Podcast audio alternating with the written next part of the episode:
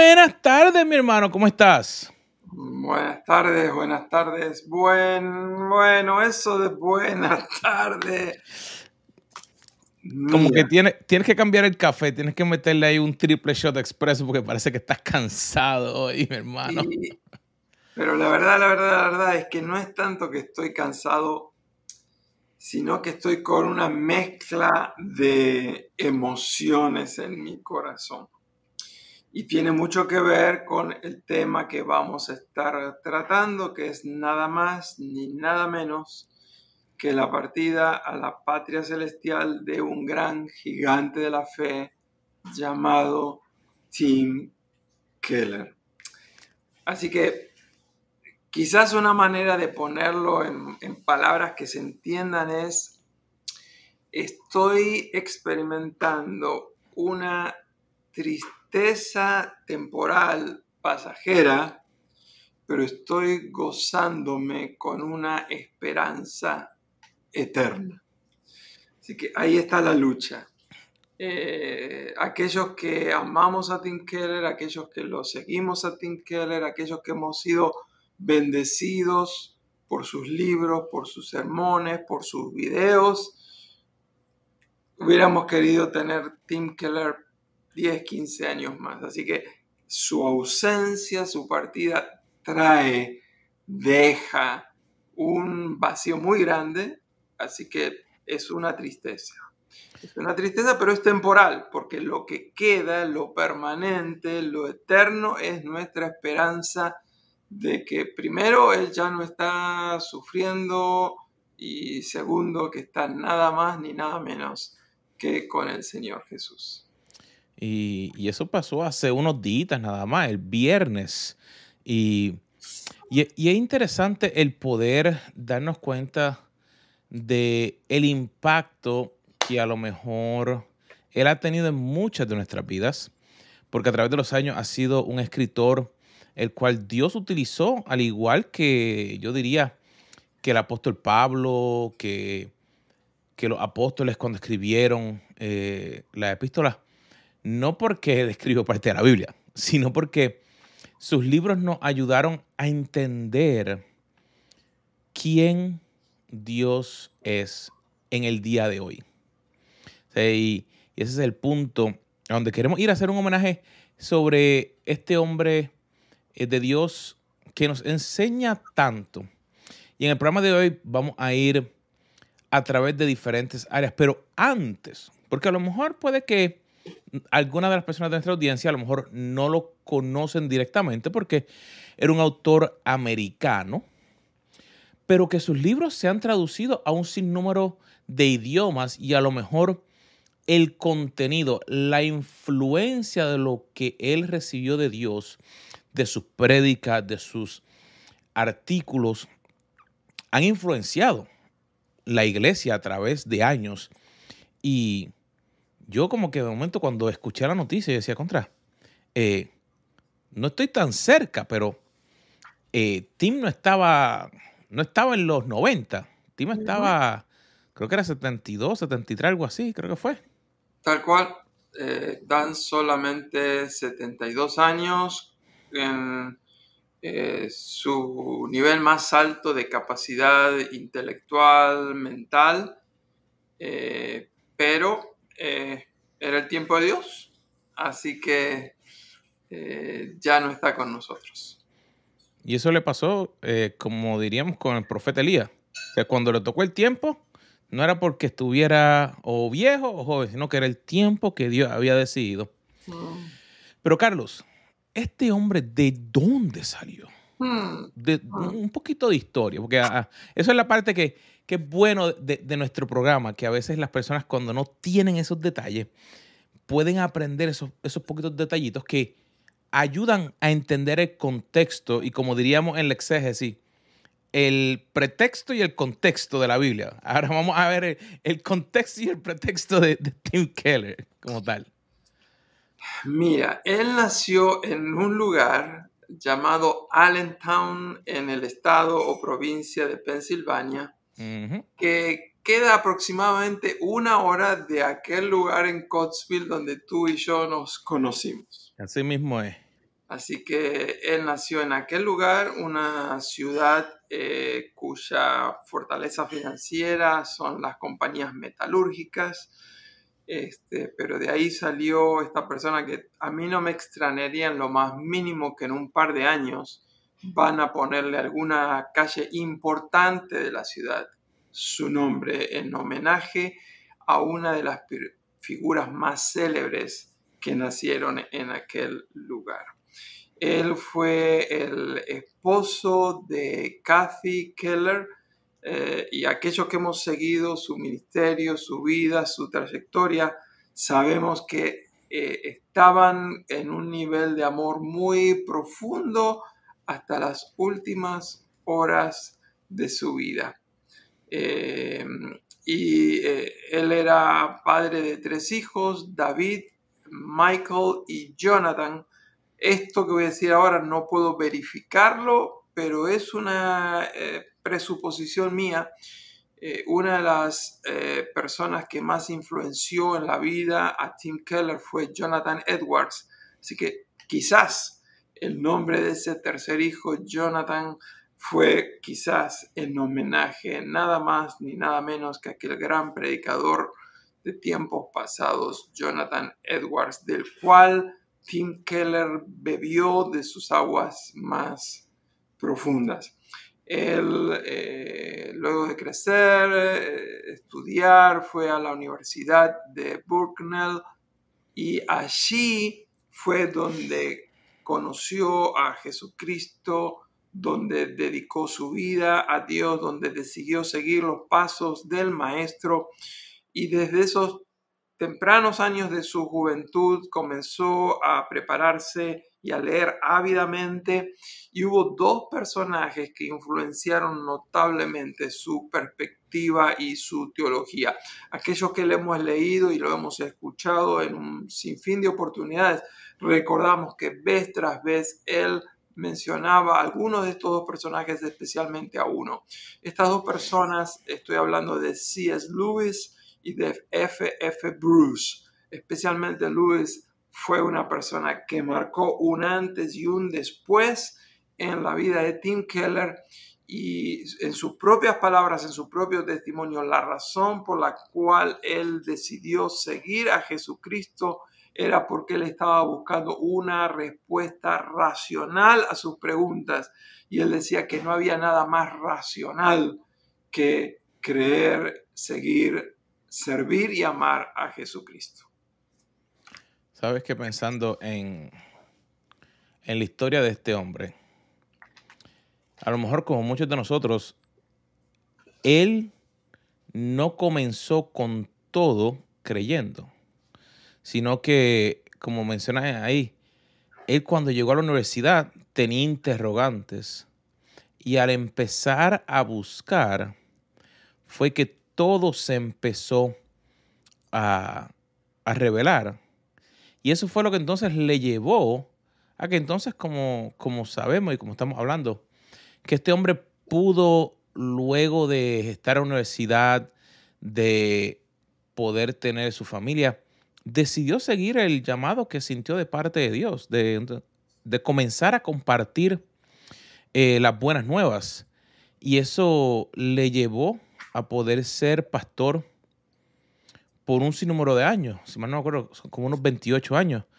Pero no comenzó así, eso es lo que me llama la atención, que a veces eh, pensando las personas piensan que por algún pasado difícil en las vidas de ellos, no pueden ser utilizadas o no pueden ser transformadas para llegar a ser una mejor persona o poder lograr lo que Dios tiene para ellos. Y piensen en, como ven, un ejemplo, una persona que, estuvo en el ministerio unos 50 años, o como hablábamos hace unos programas anteriores eh, de Dr. Stanley, que estuvo hasta los 90 años predicando, ninguno de ellos, y yo creo ni, ni nosotros tampoco, hemos tenido, eh, como diría, eh, todo ahí fácil, sino que han habido situaciones difíciles para poder es seguir al Señor. Estábamos hablando de él, su paso por la universidad, él después pasó por el seminario, él fue, pudo estudiar y graduarse nada más ni nada menos que Gordon Cromwell, uno de los seminarios con mayor reputación en los Estados Unidos, hasta que en, el, eh, en, esos estudios él se enamoró de, de Katy, eh, decidieron eh, casarse un semestre antes de su, su, graduación, así que me puedo imaginar que ese noviazgo no fue muy romántico, que digamos, porque era eh, estar de novios con las mesas y los escritorios llenos de, libros y de papeles de, teología. Eh, la influencia de su esposa eh, fue tan notable en su vida que él escribió dos libros con ella. Uno que es una joya. yo digo que todo matrimonio tiene que escucharlo porque está en formato de audio o leerlo. Se llama El significado del matrimonio. Eh, yo lo vengo recomendando hace por lo menos 5 o 6 años. Para los que escuchan en inglés, además hay toda una serie como de 9 o 10 podcasts donde están los dos compartiendo todas las enseñanzas eh, en estos formatos en audio. Eh, una joya junto al libro de John Piper sobre el matrimonio. Me parece que eh, son dos libros que se complementan muy bien. Y él también escribió junto con su esposa un libro llamado Los Cánticos de Jesús, eh, basados en el libro de Salmos. Tú mencionaste muy bien, él fue pastor por 28 años en la iglesia Redeemer de Nueva York eh, obviamente este no fue su primer pastorado, él había estado pastoreando anteriormente en diferentes lugares. Eh, cuando él le sugirió a sus amigos que estaba pensando ir a plantar a Nueva York, muchos de ellos eh, trataron de convencerlo que no lo haga, que era una locura, pero él decidió seguir el llamado de Dios y todos nosotros estamos más que agradecidos que él no escuchó a esos que con buenas intenciones, temiendo que le iba a ir mal, de que iba, iba a fracasar. Con buenas intenciones trataron de convencerlo, pero él sabía que era un llamado de Dios.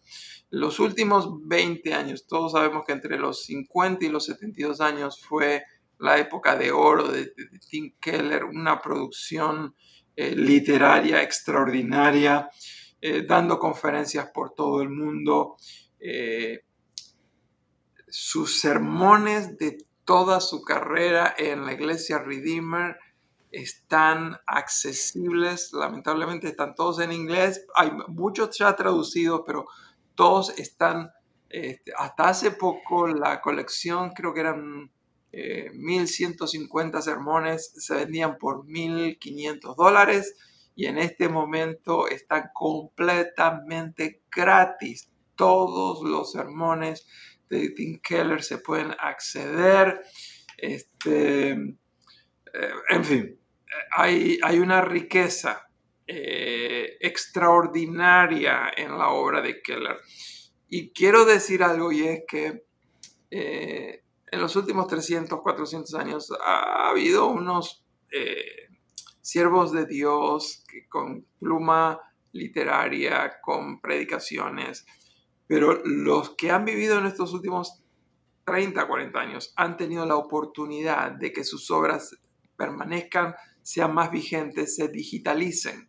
Este, Spurgeon, entre otros, eh, Moody, no podían grabar un podcast, no podían grabar un YouTube, pero qué bendición poder saber que aunque él ya no está, toda esa riqueza está accesible no solamente para nuestra generación, sino para todas las generaciones venideras. Y yo me imagino que así como hoy en día aquellos que amamos eh, eh, esa producción, esa riqueza espiritual, cuando leemos a Moody, cuando leemos a Spurgeon, aquellos que amamos eso, 200 años después de ellos, 300 años después de ellos, se van a seguir. Lo mismo va a pasar con Keller. Ah, yo no tengo la menor duda que si Cristo no viene antes a buscarnos, de acá a 500 años va a haber mucha gente que va a quedar admirada por la profundidad y también por la simpleza que este hombre eh, tenía, por su santidad, pero también por su humildad. Todo esto para decir es, si de acá las generaciones que nos siguen van a disfrutar de su obra, te invito a ti, que eres de la misma generación de, de Keller, no te pierdas. Búscalo. Hoy mismo comienza a buscar algunos de sus libros, comienza a escuchar algunos de sus sermones y después vas a decir, gracias Carlos Peralta, gracias Carlos Vargas, gracias a Café con, los Carlos por ayudarme a descubrir una joya de la cual yo no estaba consciente. Sabes que una de las cosas que podemos ver de énfasis era que él le encantaba poder ayudar a que entre los sermones y lo que él escribía, que cada uno de nosotros pudiéramos aprender a cómo expresar la fe y cómo poder trabajar para dejar ver la misericordia de lo que es Dios. Y, cada uno de nosotros eh, poder ser inspirados a que no importa donde tú estés, Dios te dio a ti una capacidad o una vocación, una profesión, un talento, como le quieras llamar, pero que Él nos lo dio para poder expresarlo, para que el Evangelio, mira, pueda ser expresado a través de, todas las naciones. Y, eso es de suma importancia porque muchas veces no nos damos cuenta. y a mí me pasó por mucho tiempo pensamos que la única forma de poder expresar nuestra fe sería dentro, digamos, de las cuatro paredes de una iglesia. Que hay donde único, pues hay donde tengo que ser buen músico, hay donde tengo que utilizar los talentos para eso. Pero yo he visto a través de los años tantas personas que tienen talentos, eh, y me ha pasado, que a veces Dios te lleva a otros lugares porque allí era donde te necesitaba. Y eso es una de las cosas que, Keller mencionaba eh, en, lo que él escribía, en lo que él hacía. O sea, todo era ayudarnos a nosotros como cristianos a darnos cuenta que Dios tenía un propósito y que ese propósito era para ser de bendición para el resto de, de esta humanidad. Yo descubrí a Tim Keller, eh, la primera obra que leí de él se llama Iglesia Centrada, cómo ejercer un ministerio equilibrado y centrado en el Evangelio. Es una obra gruesa, creo que eran 600 páginas. Como Don Quijote. Pero yo quiero decirle a, a los que nos están escuchando, si tú estás conectado de alguna manera en una iglesia local, si tú eres miembro de una iglesia local, si tú eres líder de una iglesia local, si tú eres maestro en una iglesia local, quizás maestro de un grupo de jóvenes, de una clase de escuela dominical. Eh, es más, probablemente hay pastores que nos están escuchando y quizás no han leído este, este libro. Por favor, no dejen de leer Iglesia Centrada, cómo mantener un ministerio equilibrado y centrado en el Evangelio. Les puedo asegurar que es un libro que transforma tu, visión de lo que es la iglesia y de cómo hacer ministerio en este tiempo. No se lo pueden eh, perder. Y Carlos, una de las cosas que a lo mejor las personas no saben es que Keller no era solamente una persona enfocada en, en lo que le tocaba a él, así chiquito, sino que él, sabía que pues él no podía a lo mejor llegar a todo el mundo, sentarse con todo el mundo.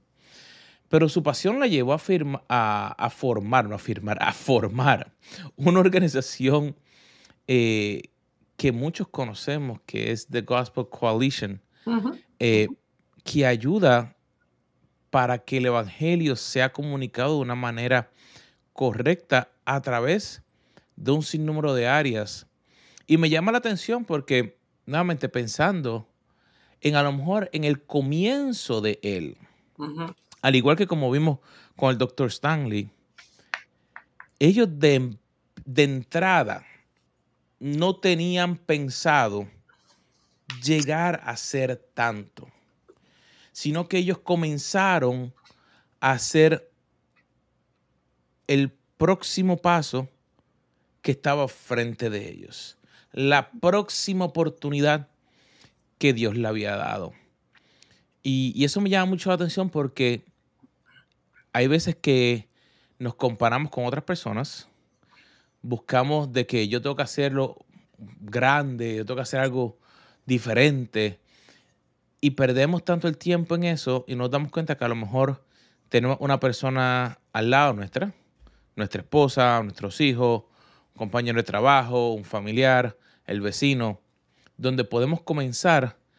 Y así fue como comenzaron ellos. Y de ahí siguieron esa repetición y pudieron entonces expandirse, llegar a otros países, eh, comunicar la palabra en diferentes maneras.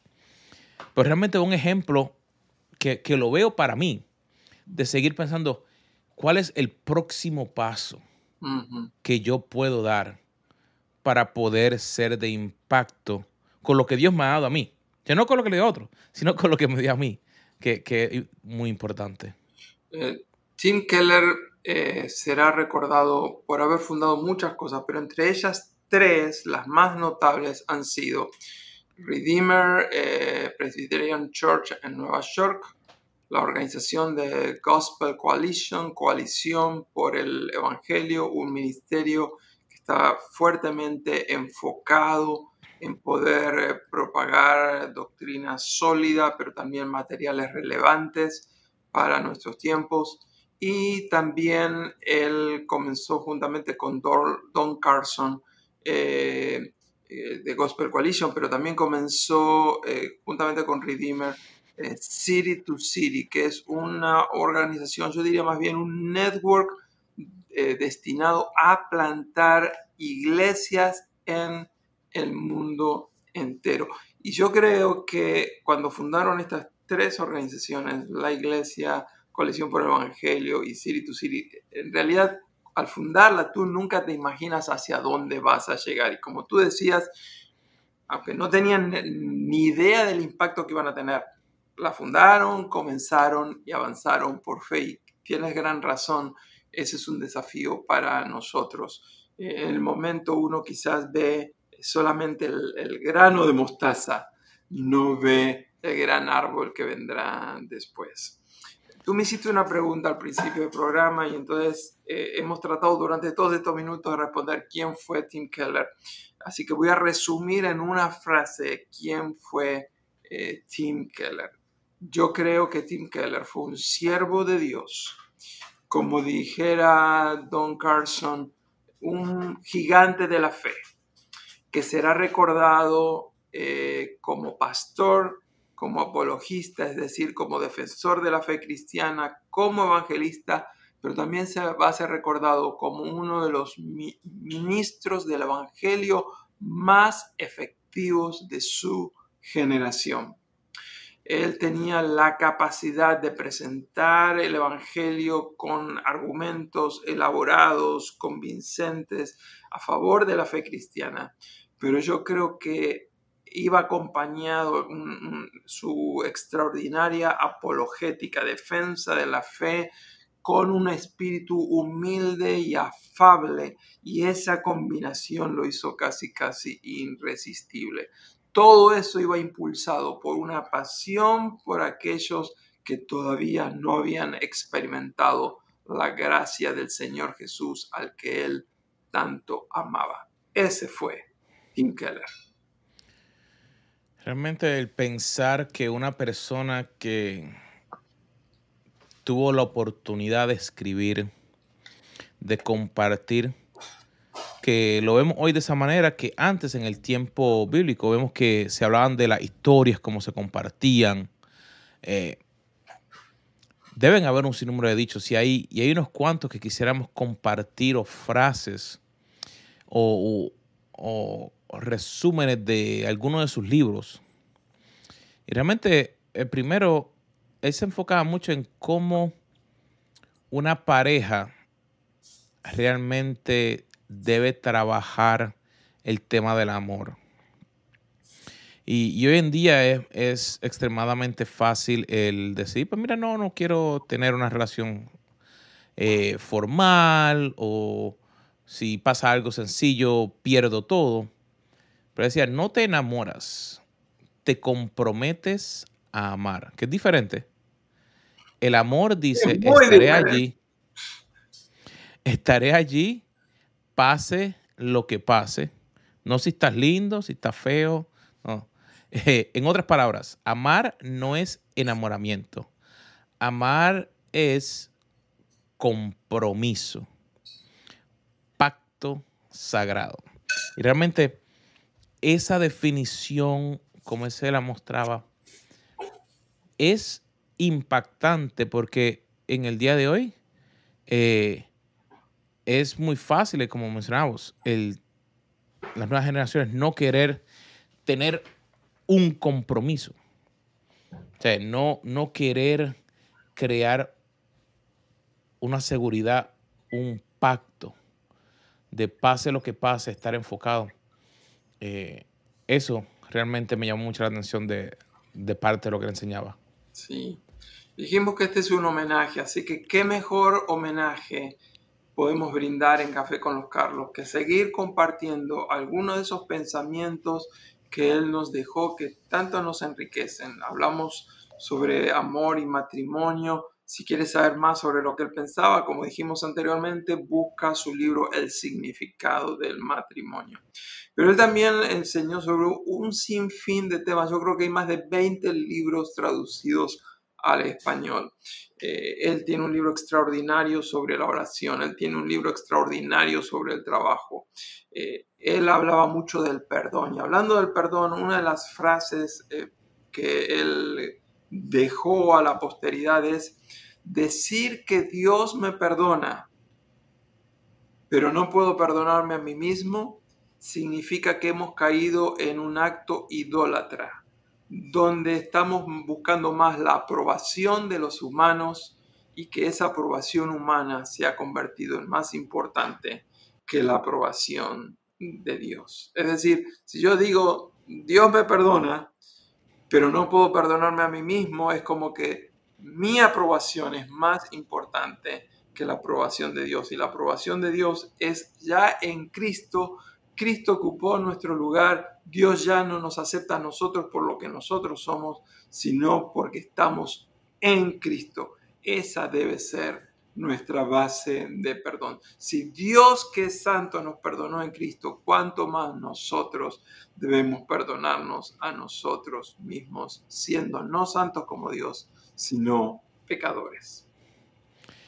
Sabes que él, en el tema de la fe y la salvación, que es un tema que como cristianos muchas veces se, debate o se habla, dice, si estás cayendo por un, precipicio, por un precipicio y la fuerte en, la, y la fuerte en una rama débil es fatalmente inferior a la fe débil, en una rama fuerte.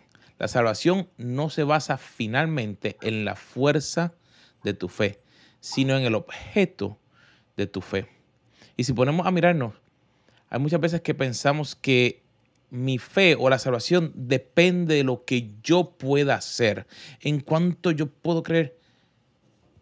Nos dice la palabra que Jesús murió por nosotros para darnos esa salvación. No importa cuánto nosotros podamos hacer, lo único que tenemos que hacer es creer en Él. Tener fe. Que mira, si yo creo en Él, Jesús ya pagó el precio por mi vida. No importa cuánta fuerza yo quiera poner sobre algo. Y no significa que no es que no podamos tener un deseo de hacer obras, de ayudar, de trabajar, de ser agradecido. Pero no me toma mucho, solamente me toma el aceptarle y decir, Jesús, yo te acepto a ti. Otra frase muy profunda de él estaba relacionada con la diferencia que existe entre ser conocidos y ser amados. Y él dijo, ser amado pero no conocido hace de ese amor algo muy superficial. Ser amado pero no conocido hace de ese amor algo muy superficial. Pero ser conocido y no amado se transforma en una pesadilla. Solamente Jesucristo nos conoce en el fondo, en lo más profundo, en nuestra peor condición y aún así nos ama hasta el cielo. Nos conoce en nuestra peor condición y por amor nos transforma en nuestra mejor versión. Qué profundidad hay en eso. Se merece no solamente una frase, habría que predicar de eso todo un sermón. Sabes que a veces uno se pregunta por qué un siervo de Dios o una persona que está haciendo bien a veces pasa por momentos difíciles. Y si nos ponemos a analizar y vemos que todas estas personas, cuando pasan por esos momentos difíciles, es donde le dejan ver a otros que a lo mejor dudaban, le dan un ejemplo que lo hace cambiar. Y Keller, cuando fue diagnosticado de su cáncer pancreático, eh, que ocurrió hace más o menos como unos tres años, eh, pues me decía, mira, eso va a ser algo difícil, eh, no hay esperanza para ti. Y a lo mejor otra persona hubiera empezado a pelear, pero él hizo todo lo contrario. Su fe se mantuvo sólida, él comenzó a demostrar más su confianza en medio de esa situación difícil. Y, yo me imagino, un ejemplo, un médico dándole la noticia y otro médico queriendo darle la noticia de siempre no hay oportunidades. Y él dice, ven, mira, aunque pase por valle sombra de muerte, no temeré mal alguno, porque tú Jehová estarás conmigo. Y los médicos se quedan como, eh, eh, este, espérate, ¿es cáncer o es loco que, le dio? Pero tomar eso, o sea, me, llena de, me motiva a darme cuenta que en, esos momentos difíciles Dios lo utiliza para realmente poder comunicar la belleza de lo que es Él.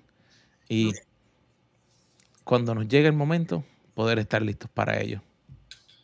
Eh, Tim Keller era plenamente consciente de la gravedad de su enfermedad. Él sabía que son contadas las personas que sobreviven a un cáncer de ese tipo. Así que él en una de sus declaraciones al enterarse de su cáncer dijo lo siguiente, tengo cáncer pancreático, pero es infinitamente reconfortante tener de mi lado a un Dios que es infinitamente más sabio y amoroso que yo. Dios tiene excelentes, muy buenas razones para todo lo que Él hace. Y admito que yo no entiendo todo, pero es en Él el, en el que está puesta mi esperanza y mi confianza. Así que él reconocía que no entendía los planes y los propósitos de Dios, pero básicamente estaba diciendo que no entender esos propósitos de Dios no le preocupaban demasiado, porque sí sabía que Dios tenía propósitos infinitamente superiores, mejores que los de él, que esos eran los que se iban a llevar a, cabo y eso a él le daba la paz que necesitaba para seguir viviendo un día a la vez hasta que llegara su hora y su hora llegó. Y si pensamos, una de sus frases decía, la única persona que se atreve a despertar a un rey a las tres y media de la mañana para un vaso de agua es un niño. De esa misma manera, nosotros tenemos ese tipo de acceso, refiriéndose a que nuestro Padre el Rey de Reyes y el Señor de Señores, está siempre ahí y podemos en cualquier momento ir en oración con fe a Él. Y imagino que durante estos momentos difíciles puede que hayan habido muchas, muchas madrugadas que Él tiene que haber orado, tenido esa comunicación con el Padre. Pero me, me ayuda a poder poner las cosas en perspectiva. de que a través de los años, este siervo de Dios hizo, como mencionamos al principio, lo próximo que estaba en sus manos. Él no se preocupó de lo demás, sino que lo próximo que estaba para él. Y hoy, como mencionaste, se nos adelantó.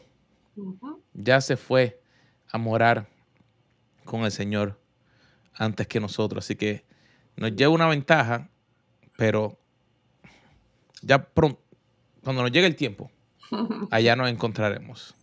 Carlos, tú y yo hoy queríamos hacer un homenaje a Tim Keller, a un gigante de la fe. Y hemos compartido algunas de sus frases sobre temas tan importantes como el matrimonio, el amor, el conocimiento, la fe y la oración. Pero quiero terminar este homenaje con lo que él dijo acerca de la muerte.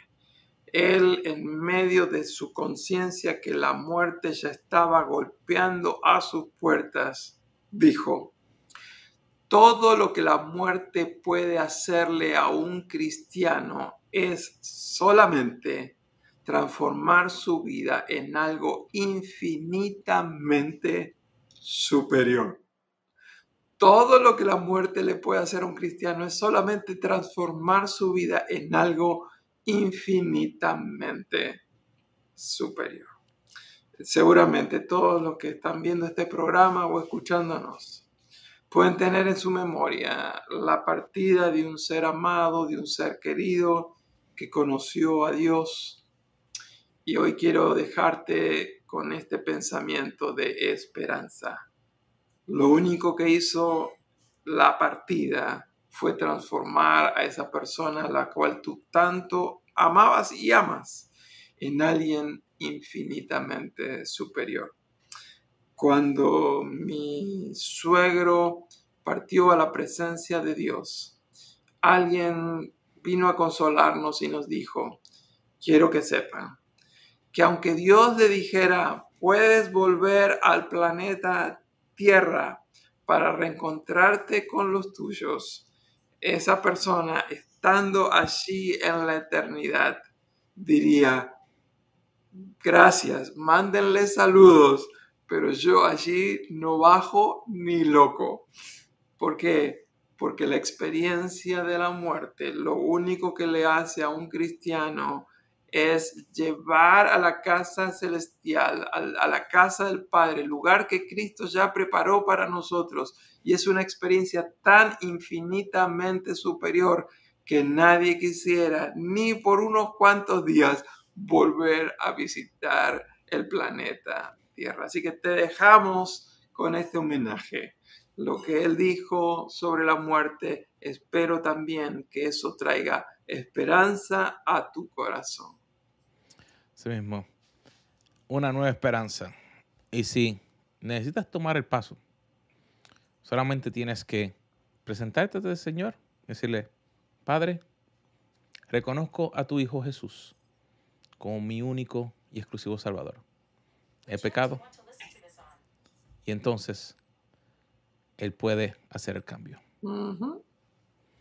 Así que entonces, mi hermano, tremendo homenaje a Tim Keller. Hasta Siri quiso venir y hacer homenaje a Tim Keller, pero se nos ha acabado el tiempo.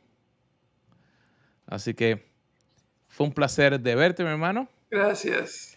Y a toda la audiencia, un placer de que estén aquí con nosotros. Comparte este programa con otra gente y nos vemos la próxima semana aquí en Café. Con los Carlos.